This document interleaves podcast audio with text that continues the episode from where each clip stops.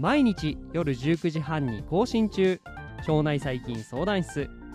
現役の研究者である鈴木大輔が腸内細菌にまつわるさまざまなエピソードを論文等の根拠をもとにお届けしております。腸内環境や腸内細菌について詳しくなりたいあなたと一緒に楽しく最新の知見を学んでいきます。この番組は腸内細菌研究に基づいた医療創薬を推進するメタジェンセラピューティクス株式会社の提供でお送りいたします。今日も一緒に腸内環境の世界へ飛び込んでいきましょう。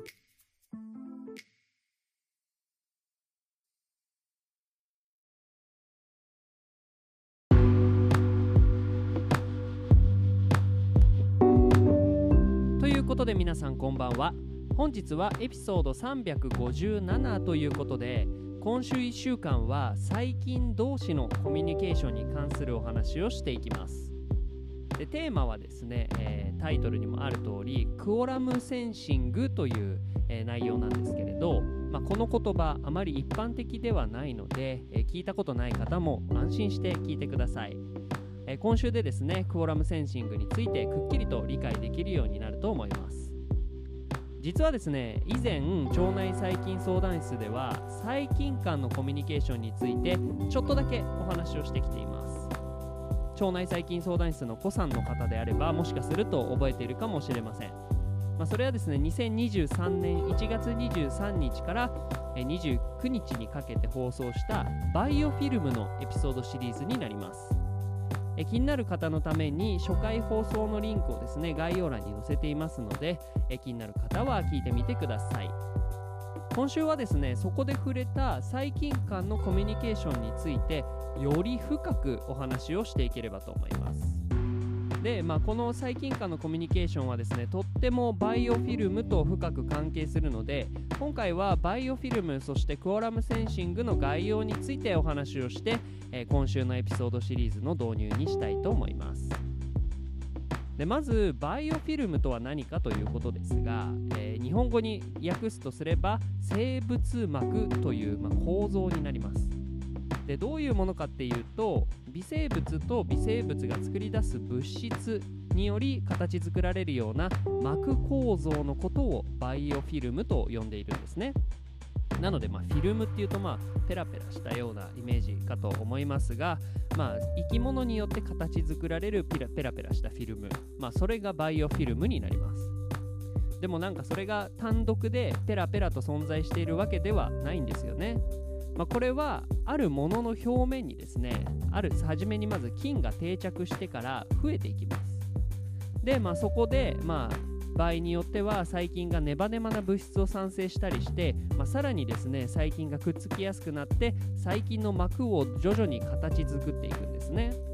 まあ、こういうものがバイオフィルムなので基本的にはあるものに付着している生物の膜がバイオフィルムのイメージになります。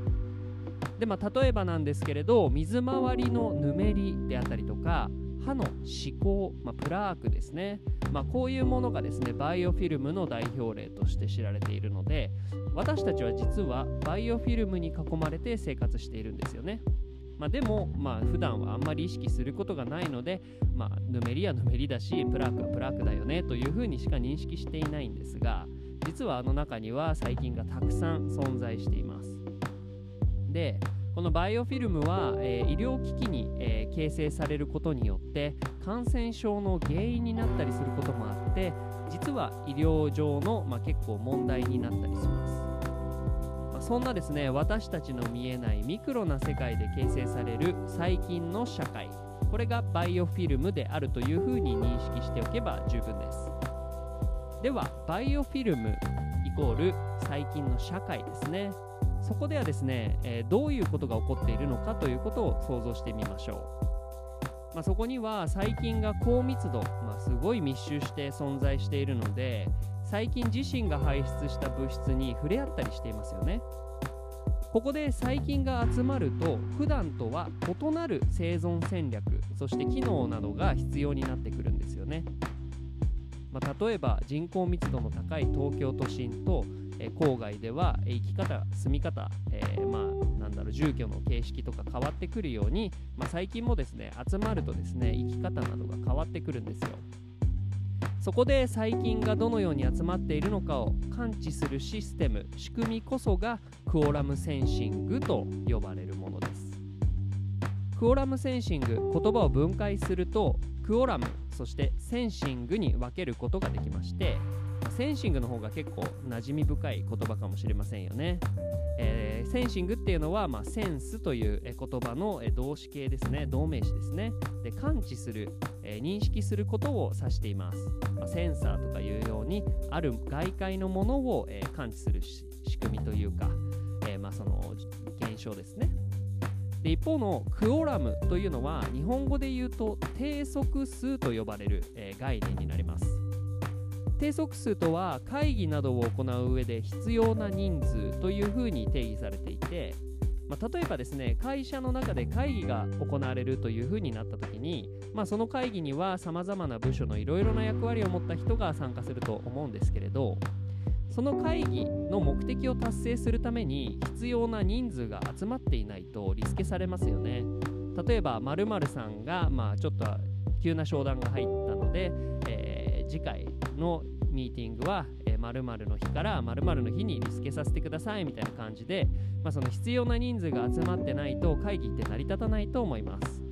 でその会議の必要な人数のことを定則数と呼んでいて、まあ、その概念がこのバイオロジーの世界にも、えー、導入されたわけです。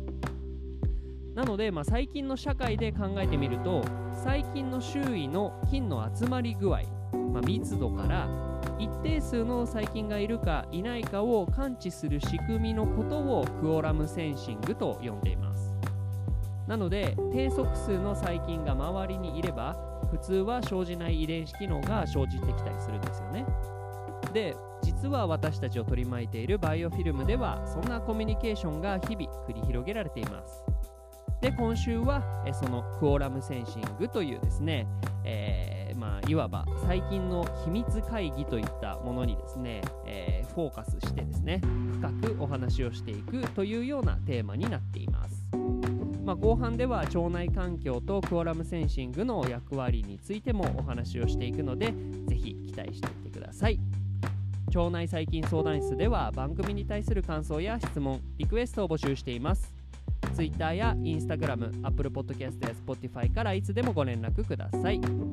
この番組はメタジェンセラピューティクス株式会社の提供でお送りいたしました。それではまた明日お会いしましょう。バイバーイ。